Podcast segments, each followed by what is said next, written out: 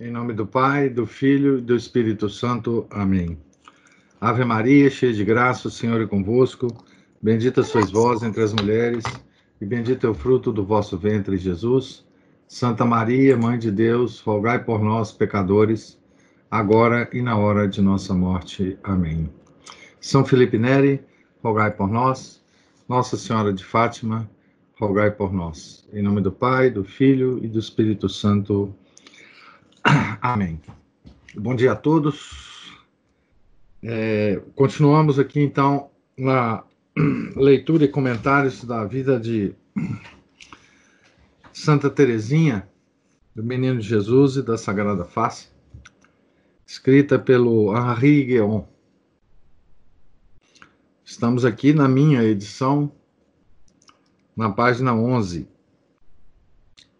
Uma santa pequeno burguesa. Sei que há pessoas que se ofenderão e peço-lhes desculpas de antemão. Devo, no entanto, apontar o obstáculo em que tropeçaram os que se parecem comigo, pois do contrário, eles não me acompanharão. E o meu objetivo é convencê-los. Quanto aos demais, pode ser que se escandalizem, mas o certo é que as suas convicções nada sofrerão. A Capela do Carmelo oferece-nos um aspecto gélido, ao fundo de um pátio estreito. É preciso um certo esforço para ficar à vontade lá dentro uma sobrecarga de ornamentos tão inúteis quanto grosseiros a esmaga. Se nos voltarmos para a direita, a fim de venerar as sagradas relíquias, chocaremos com uma cúpula pseudo-renascentista, obra-prima de fealdade, que possui a honra insigne de abrigá-las.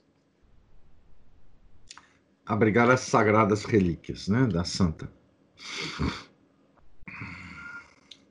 O relicário em si chega a ser tolerável na sua riqueza pesada e sem brilho. Mas não foi pequeno o choque que provocou em mim o veludo com que, com que foi revestida a imagem da santa, deitada na sua gaiola de vidro e de ouro. Seria melhor, sem dúvida, que o mármore, transformado em carne, relambido, tingido, idealizado, se revestisse de lã e de burel. Mas quem não viu, na Itália e na Espanha, as mais humildes mártires da fé, coberta de joias e tafetás brilhantes, como princesas de, te de teatro. Elas estão na glória. É permitido enaltecê-las. Aqui ele está dando uma ideia para gente de como é que foi a sensação dele na visita do Carmelo de Lisieux. E como é que o, o, todas as, as coisas, né? É, ofendiam o, o, o senso estético dele. Né? Como é que as aparências são, são ofensivas para o, o, a estética, o senso estético de beleza né? que, que, ele, que ele tinha. Não insistirei na decoração das paredes revestidas de estuque azul claro, derramando em profusão, em profusão rosas em relevo. Mal se percebe no fundo a aprazível Virgem de Bouchardon, na verdade um pouco afetada, que outrora sorriu à santa. Está perdida no meio do luxo que a cerca. Para acúmulo de desgraça, esse ouro jamais irá deslustrar-se. Esse estuque jamais empalidecerá, esse mármore nunca receberá, receberá uma pátina, pois os sírios foram proscritos e a lâmpada elétrica os substituiu. Gostaríamos de rir, mas não temos ânimo. Sentimos vergonha do nosso país e da nossa época. Temos vergonha de nós próprios, deste ridículo. Descobrimos em nós, descobrimos em nós uma alma de iconoclasta.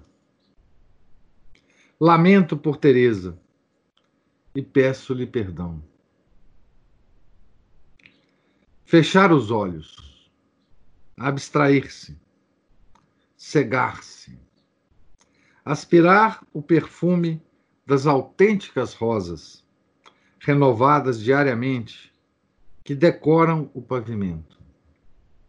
Aspirar o odor das virtudes que sopra misteriosamente das relíquias. Humilhar o gosto, humilhar-se, até aceitar a fealdade. Mas a pobre razão se obstina. Por que Deus o permite? Por que Teresa o permite? Por que vingança do demônio, com a permissão de Deus, esse lugar sagrado foi colocado na primeira fila das monstruosidades da arte católica do século XX? Será que a alma já não informa o corpo, nem o espírito a carne? Então ele está vocês percebem né, que ele está reclamando muito é, das aparências, né? da, da, feiura, né? da,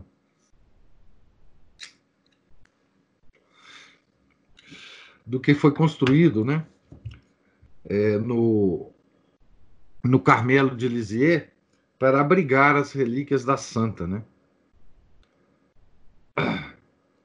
E aqui já se mostra né, uma decadência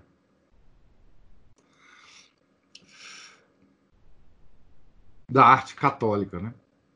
Que hoje nós vivemos em mais alto grau, né? Hoje, enfim, é, a, a, coisa evoluiu muito de, depois que, que Guéon escreveu isso aqui, né? A beleza parece que que se retirou, né? A beleza que é tão importante, né? Também então, é, é realmente é, é, é, de se pensar, né? Será que a alma já não informa o corpo? Nem o espírito, a carne? Da onde que esse pessoal tirou tanta feiura? Né? Um longo tempo de reflexão, um longo tempo de resignação seriam ainda necessários para que eu acabasse por admitir que o culto de Teresa não se vinculava exclusivamente a essas aparências. Existem também em Lisieux duas magníficas catedrais.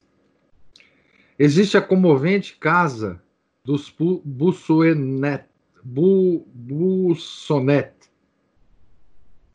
Existem o cemitério e o pequeno recinto das Carmelitas, na encosta de uma colina de macieiras no mais verde dos vales.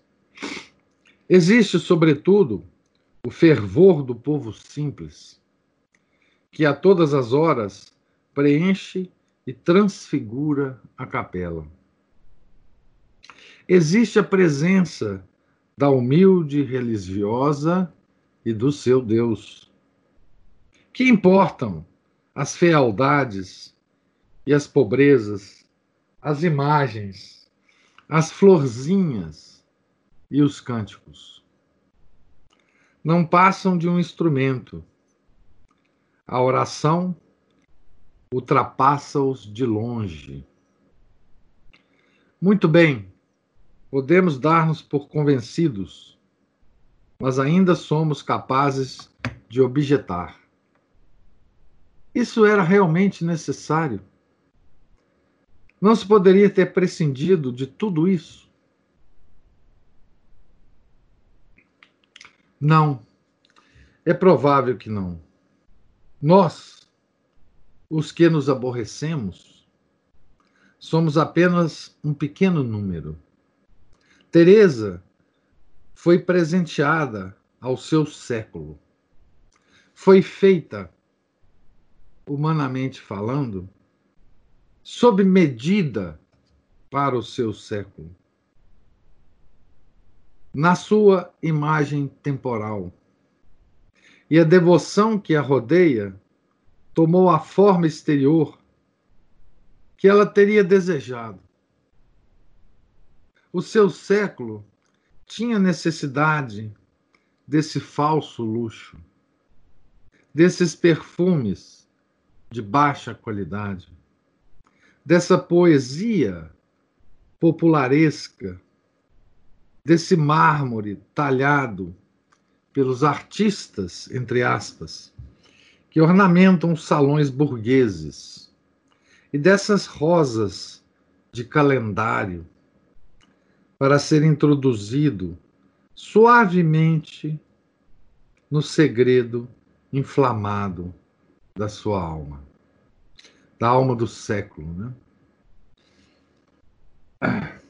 Então, de certa forma, ele está admitindo aqui que essa feiura toda que rodeia né, a devoção de, de Santa Teresinha é uma necessidade do século. Né? É uma espécie de,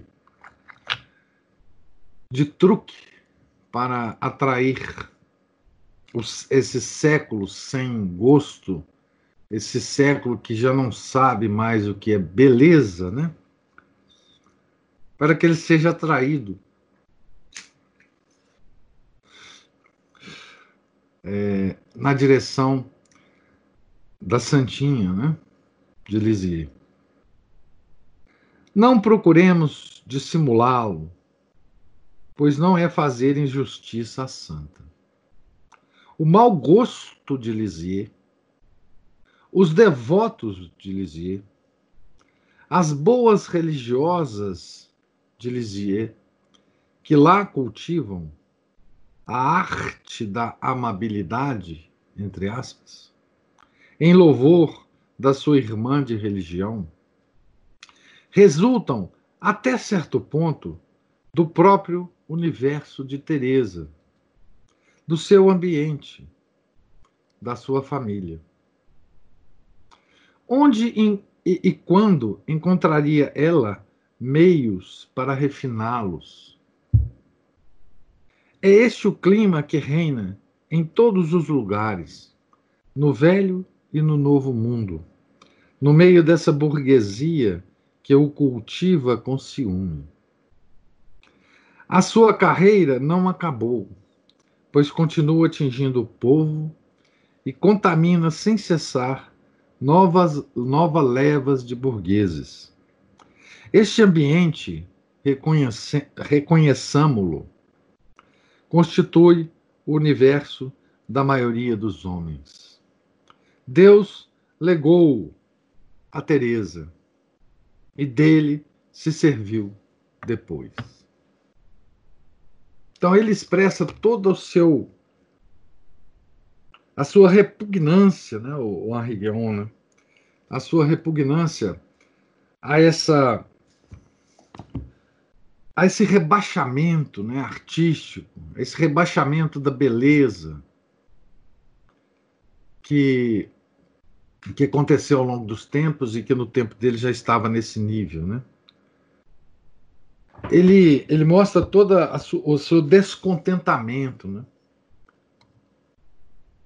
Provavelmente lembrando, né? Toda a beleza da arte católica dos séculos anteriores, né? E a gente deve notar que esse rebaixamento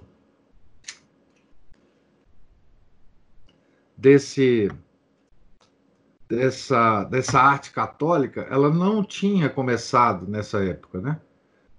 É bom que a gente pontue isso, né? Ela começou no Renascimento, né?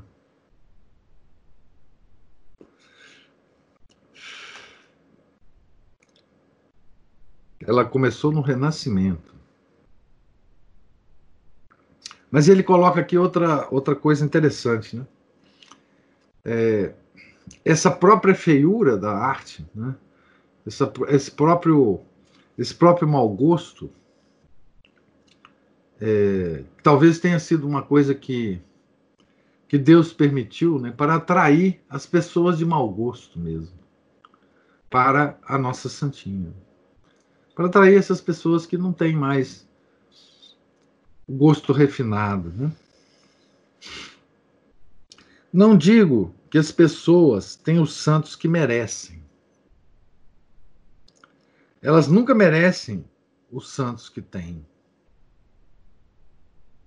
Elas têm, sim, os santos cuja aparência exterior for mais capaz de seduzi-las. Se o senso artístico, por culpa da república burguesa, se ausentou da sociedade, devem as almas sofrer por causa disto?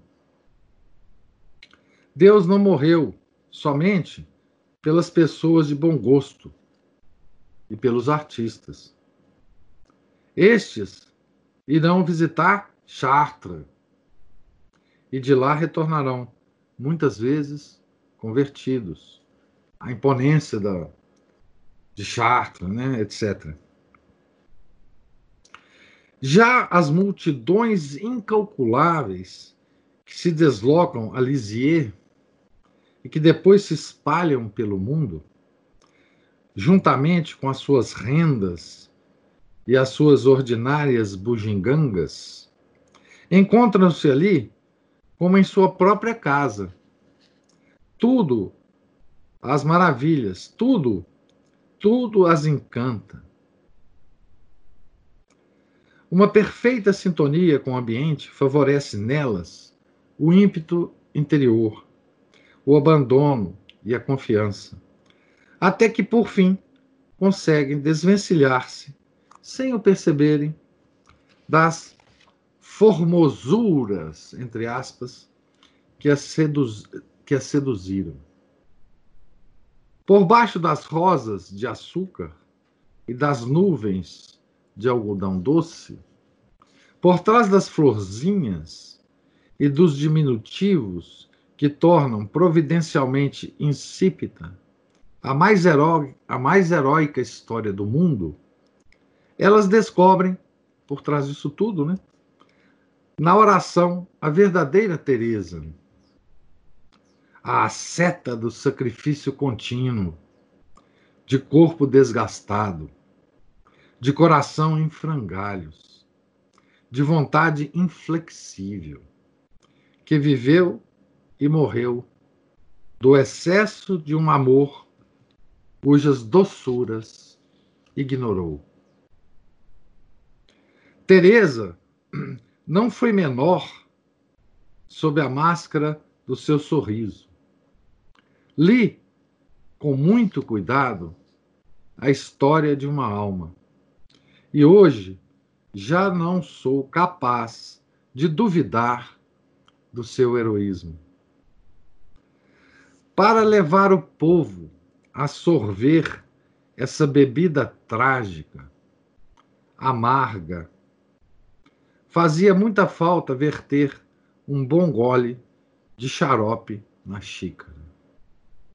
Ela própria o derramou.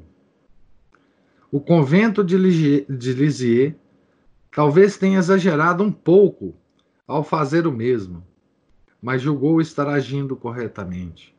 E sem dúvida estava, muito, pois muitos fiéis gostam de Teresa assim.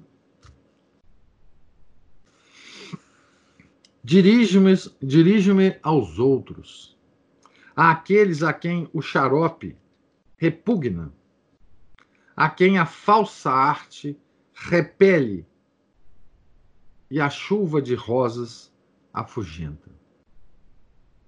É para eles que eu raspo as florzinhas das margens do livro de confidências inefáveis, os desoladores pastiches das paredes da capela do Carmelo, os retoques piedosos e ou involuntários nas fotografias introduzidas para dar uma expressão mais acertada. Entre aspas, isso, né? Quereria que me fosse permitido, nestas páginas, evocar apenas a, a alma de Teresa, devorada, conquistadora, semelhante em ardor, em vigor, se não em gênio poético, a que fez a glória de Teresa de Ávila. Mas, infelizmente, para torná-la compreensível, devo recolocá-la no seu envoltório carnal, no seu tempo e no seu ambiente, no coração dessa burguesia que a plasmou ao seu gosto e que, em justa paga, foi chamada por Teresa aos seus mais sublimes deveres. Tenho a vantagem de ter nascido como Teresa de Lisieux, como um pequeno burguês provinciano. Mais ou menos na mesma época. E se eu não tivesse abandonado a minha província, hoje talvez partilhasse, em matéria de arte religiosa, o gosto dos seus pais, do seu convento, dos seus fiéis por outras palavras, do gosto dela própria. Deveria lamentá-lo? Então, é isso. Aqui a gente termina né, a introdução que Henri Guéon faz à sua biografia. Né? Vocês vejam que ele não falou nada ainda da biografia da, da Santa Teresinha, né? Mas ele falou sim de como que ele se aproximou dela, né? de como ela chamou a sua atenção, né? de como essa religiosa desconhecida, envolta de um mau gosto do século XIX incrível, né? É, como que ela consegue atrair né, um grande intelectual como Henri Guéon, né? um literato, um homem culto, um homem refinado, né? Como é que essa santa, então, conseguiu atraí-lo, né? E ele diz claramente para nós aqui que ele está fazendo essas observações correndo risco né, de ofender certas susceptibilidades das pessoas. Né? Mas ele também afirma que quer com isso fazer com que pessoas do mesmo estilo dele né, também seja atraído pela pela Santa de Lisieux. Né? Então ele comentou todas as partes externas que cerca, que cercam as relíquias da Santa. Comentou da própria obra da Santa, né? a história de uma alma que aparentemente causa uma certa repugnância a essas pessoas sofisticadas. Né? Reclamou das rosinhas, das paredinhas é, é, pintadas com, com né, enfim, com os veludos, com, a, com as coisas exteriores que, que o incomodavam terrivelmente, né? Para justamente para chamar a atenção que por trás disso ele diz, né? Por trás disso tudo, né?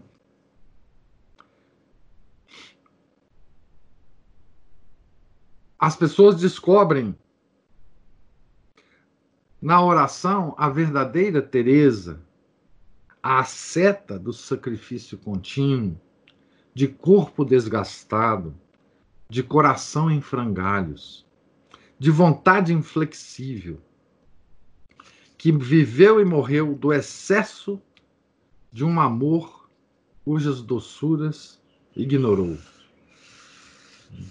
Por trás disso tudo tem essa extraordinária é, santa. Né? Então, é, como sempre, né, o, o, esse autor, nós estamos lendo agora a terceira biografia dele, né?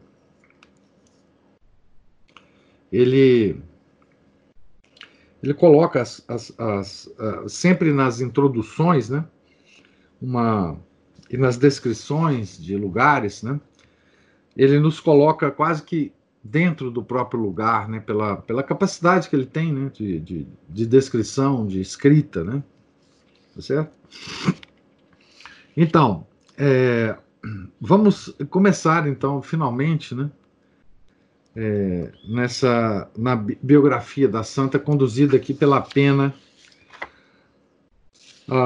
de Henri. Então estou aqui começando o segundo, o segundo, a segunda sessão, o segundo capítulo, poderíamos chamar assim, né? Nascimento e primeira infância. Alençon. Quando se entra em Alençon, Alençon, pela rua Saint Blaise, enxerga-se à direita um magnífico castelo de estilo Henrique IV. Trata-se da antiga mansão de Guise, atualmente ocupada pelo prefeito da cidade. Em frente, levanta-se uma casa pequena construída, tal como o castelo, à base de tijolo e de pedra. Tudo o que o castelo tem de faustoso, a casa tem de modesto. Elegante, apesar disso, abre-se para a rua por duas janelas e uma porta no andar térreo, e por três portas, janelas, curvas, no andar de cima que dão para uma varanda cercada por um balcão de ferro. Com pintura levemente retocada, tem o aspecto de um brinquedo novo. Foi aqui que Teresa nasceu. Se tocarmos a campainha, seremos bem recebidos. A casa é habitada e está muito bem cuidada pela moradora, uma senhora elegante, viúva de um pastor anglicano que se converteu à fé romana por obra da Nossa Santa. Ao fundo de um corredor lajeado, vê-se uma escada estreita, íngreme e brilhante, com um corrimão em madeira de acaju a pequena Teresa costumava contar em voz alta os seus degraus. E a cada um que subia, chamava pela mãe, até que esta lhe respondesse. Deixemo-nos impregnar pela atmosfera virginal da grande sala térrea, em que a senhora Martin costumava sentar-se, perto da segunda janela, a fim de preparar os modelos dessas rendas preciosas que depois mandava confeccionar fora, em larga escala. Uma cortina imaculadamente branca que teria tentado o pincel de Vermeer isolava do resto da casa quando fazia sua oração, ou filtrava a luz enquanto trabalhava. Ao fundo, como no passado, uma divisória inteiramente envidraçada separa uma espécie de anticâmara que servia de sala de jantar. Nos dias de festa, abria-se a divisória e instalava-se nas, nas salas conjugadas uma grande mesa de carvalho, em cuja volta toda a família podia tomar assento. Então nós estamos entrando, né, com Henri Guéon na casa das, de Santa Teresa, né? Ele está tentando nos conduzir pela casa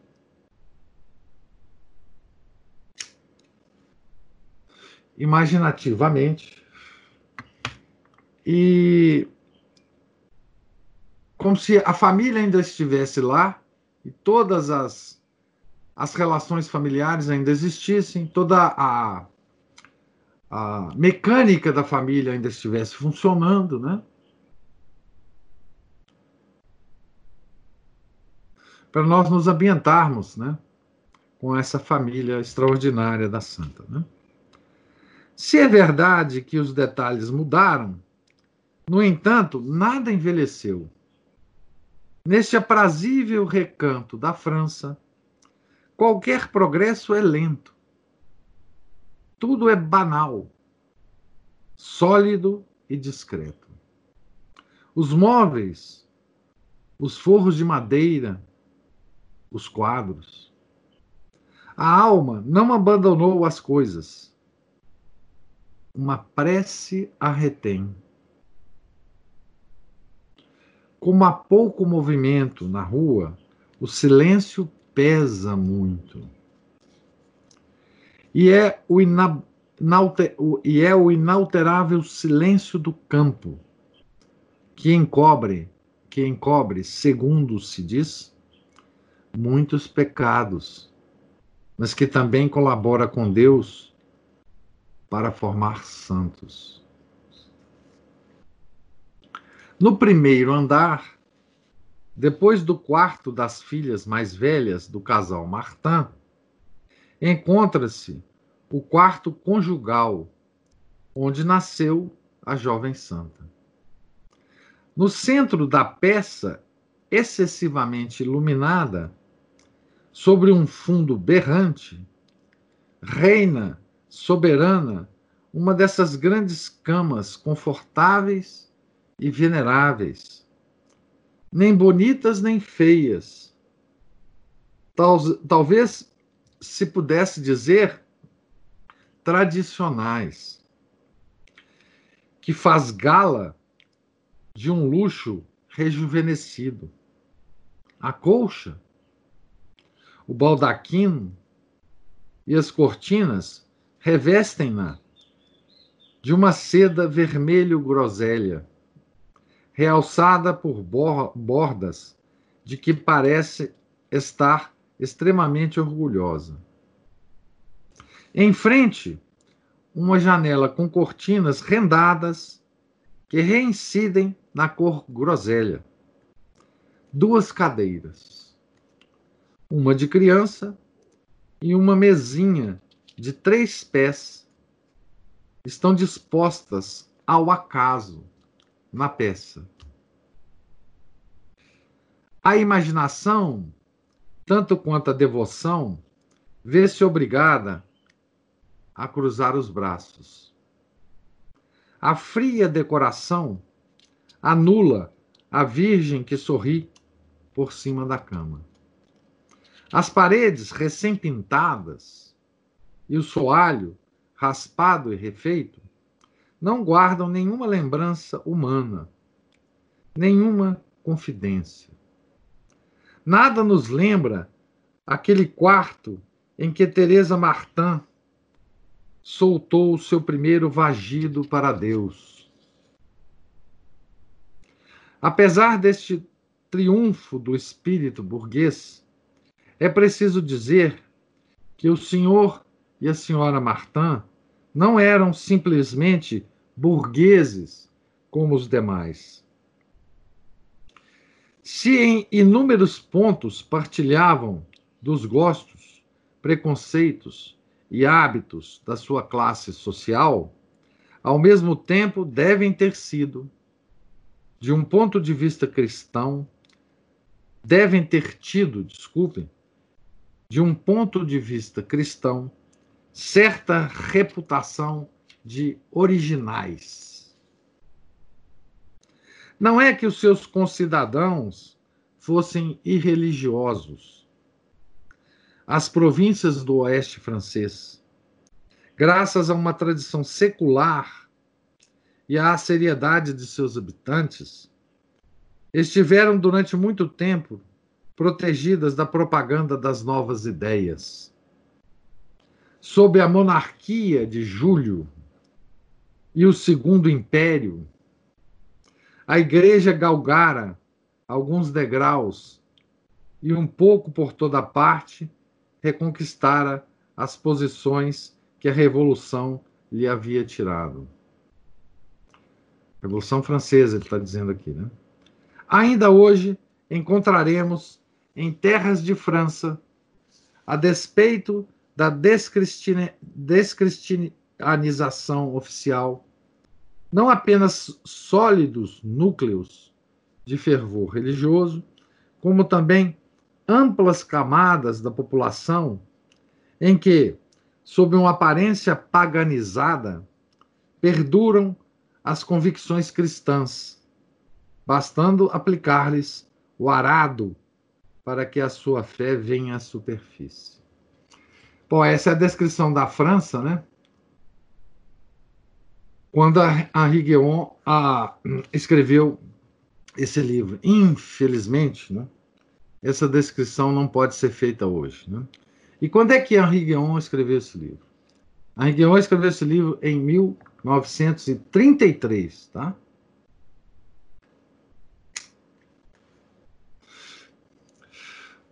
Ele morreu em 1944 e escreveu o livro em 1933.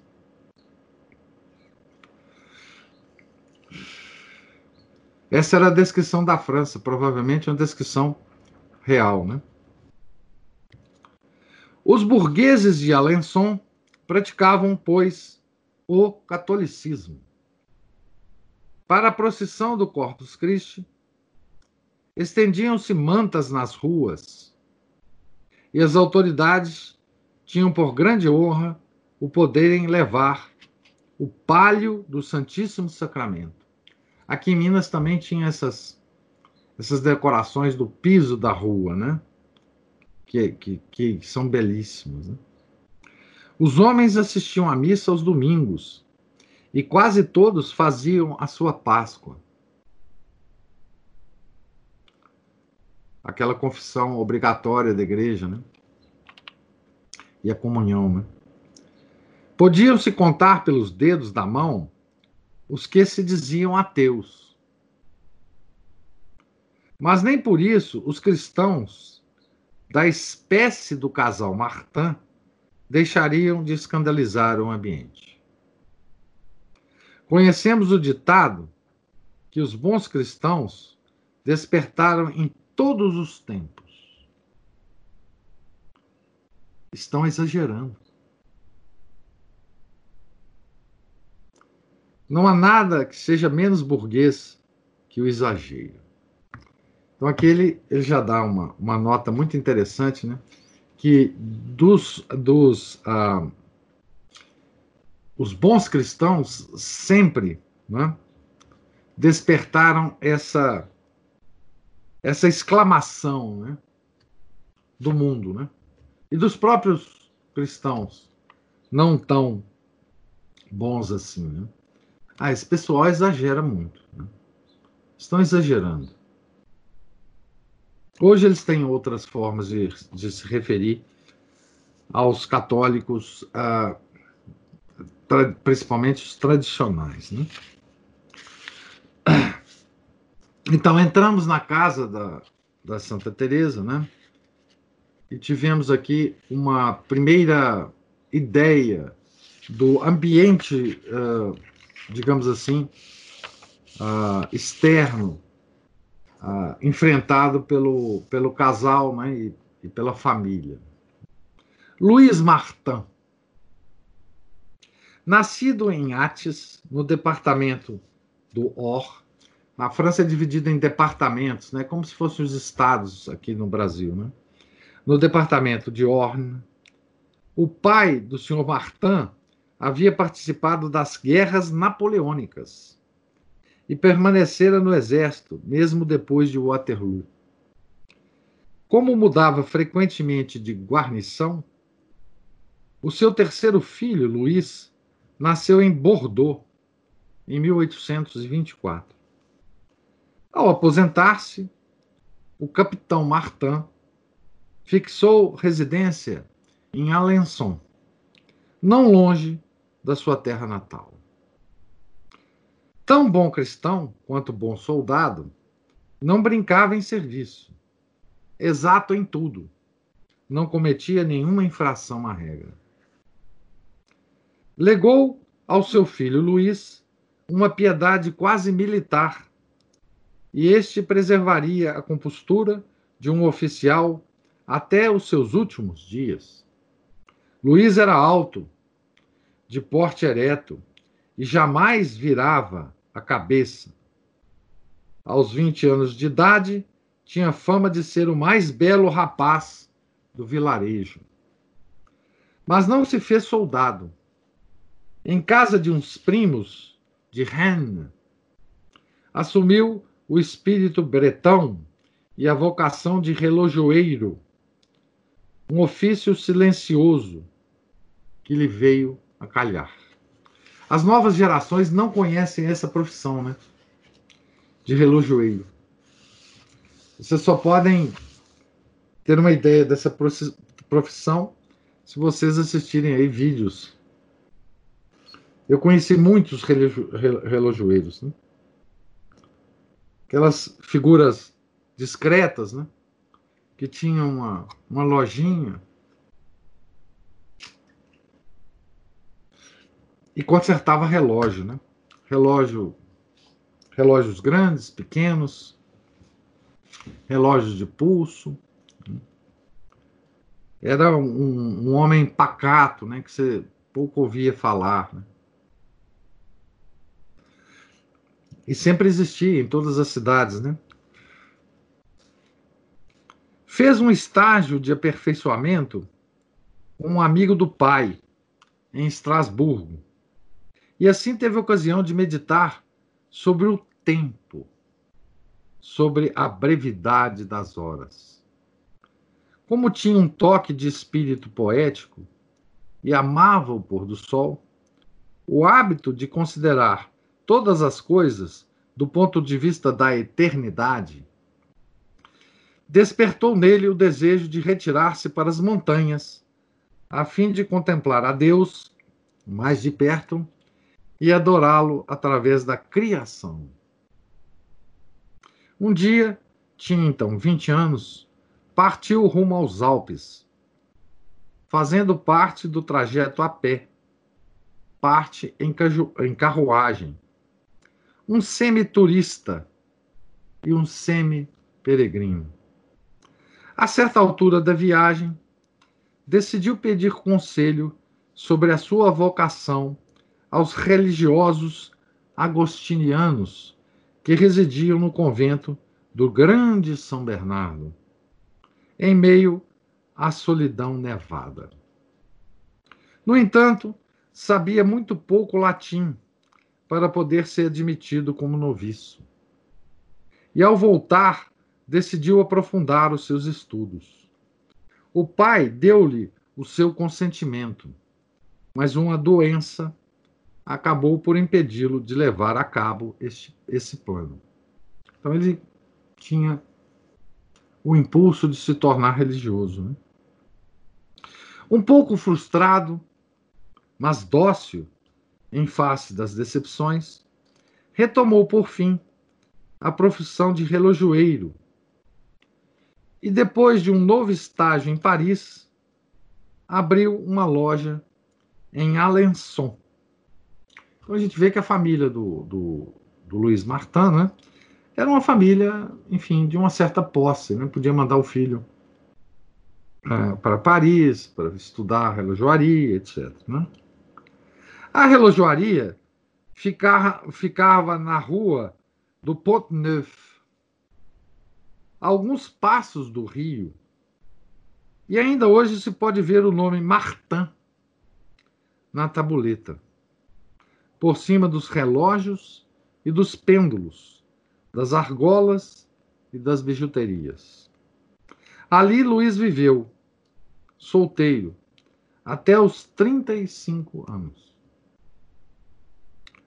Que pensar desse monge relojoeiro, de belo rosto, rosto reservado, distinto, culto, com barba arredondada e bem tratada, que só saía de sobrecasaca e com a cabeça coberta por um chapéu coco, que percorria as ruas sem olhar para as mulheres, nem mesmo pelo canto do olho, que parecia sonhar tão pouco com o casamento como com o prazer, que era capaz de tirar um bêbado da sarjeta e reconduzi-lo à casa, que nunca perdia a missa matutina e que reunia em casa velhos senhores piedosos, a fim de estudar com eles os meios mais eficazes de socorrer os indigentes, de reabilitar as almas pecadoras e de ajudar os missionários a promover em todo o mundo o reino de Deus. Esse rato de sacristia tinha, com efeito, prestígio mais do que suficiente para abalar a tradicional opinião segundo a qual uma alma caridosa só pode ser tola, hipócrita e feia. Ele chama aqui isso de tradicional opinião, né? Opinião comum, né? Acrescentemos ainda, para completar a descrição, que Luiz gostava de pescar com anzol e linha. Nós temos aí a, digamos assim, uma, uma descrição é, geral, né, do pai da nossa santa. É, e nós estamos, como vocês já estão acostumados, né, com as biografias do Henri Guéon, nos aproximando né, da, do nosso santo, né, que agora é a Santa Teresa, Terezinha, do, do externo para o interno, né? Então nós vimos primeiro as impressões que tudo em relação à santa, é, as impressões que, que ficaram inicialmente gravadas na, na alma do, do Henri Guéon. Depois nós visitamos a casa onde viveu a santa. Então estamos já ambientados naquele ambiente uh, da casa. E agora nós vimos hoje um pouco sobre o pai é, da santa. E eu vou parar por aqui, porque ele vai agora, e amanhã nós, nós conheceremos um pouco da mãe uh, da santa, a senhora Zélia Guerrin. Não é? Tá certo? Então, eu estou na minha edição, não sei na de vocês, na página 19. Tá certo? Eu queria fazer duas observações aqui. Se vocês tiverem alguma observação aí, por favor, já, já façam. Né? O Felipe falou aqui relógio de bolsa. É, relógio de bolsa. Relógio de bolsa. Acabou isso, né? Infelizmente. É, duas observações que são o seguinte: a primeira é que o, o Henri Guéon, ele nasceu mais ou menos na época que a, a Santa Terezinha nasceu. É, então ele é contemporâneo de Santa Terezinha. Ele, ele viveu, né? Todas as, digamos assim, as as coisas que ela viveu na, no mesmo país, né? Tá certo? É, e a segunda observação que eu ia fazer, eu me esqueci, infelizmente. Coisa de velho mesmo, tá certo? Então, se eu lembrar, amanhã eu eu faço a, a observação mesmo que que uh, atrasada, tá certo? Então, uh, não tendo uh, então nenhuma observação, Deus lhes pague a presença, o interesse, a gentileza de ouvir aqui a, a leitura. Tenham todos um, um santo dia e amanhã nos encontraremos aqui para continuar essa, essa a leitura dessa, dessa biografia. Ah, não, me lembrei agora. Por favor. Veja que, que ironia, né? Veja que ironia. Ele fala aqui das rosas, né? Associadas à Santa, a, a, nossa Santa Teresa, né? E o meu, a minha edição da, desse livro, a capa dela dessa edição é essa. A capa de vocês já tem muitas rosas, né? Eu imagino que a capa de vocês é aquela que está no site da editora e já tem as rosinhas aí, né? Tá certo? Então é uma certa ironia, né? É obviamente que ah, essa, essa, essas rosas associadas a, a Santa Terezinha chama hoje até até hoje, né? Chama atenção e, e atrai, né?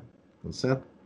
Mas em, em função das observações do Henri Guion, a gente pode ah, perceber uma certa ironia, né? Era essa observação que eu queria fazer. Então, é, fiquem com Deus. Vamos fazer a oração final aqui. Em nome do Pai, do Filho e do Espírito Santo. Amém. Ave Maria, cheia de graça, o Senhor é convosco. Bendita sois vós entre as mulheres, e bendito é o fruto do vosso ventre, Jesus. Santa Maria, Mãe de Deus, rogai por nós, pecadores, agora e na hora de nossa morte. Amém. Santa Teresinha do Menino Jesus e da Sagrada Face, rogai por nós. São Felipe Neri, rogai por nós. Nossa Senhora de Fátima, rogai por nós. Em nome do Pai, do Filho e do Espírito Santo. Amém.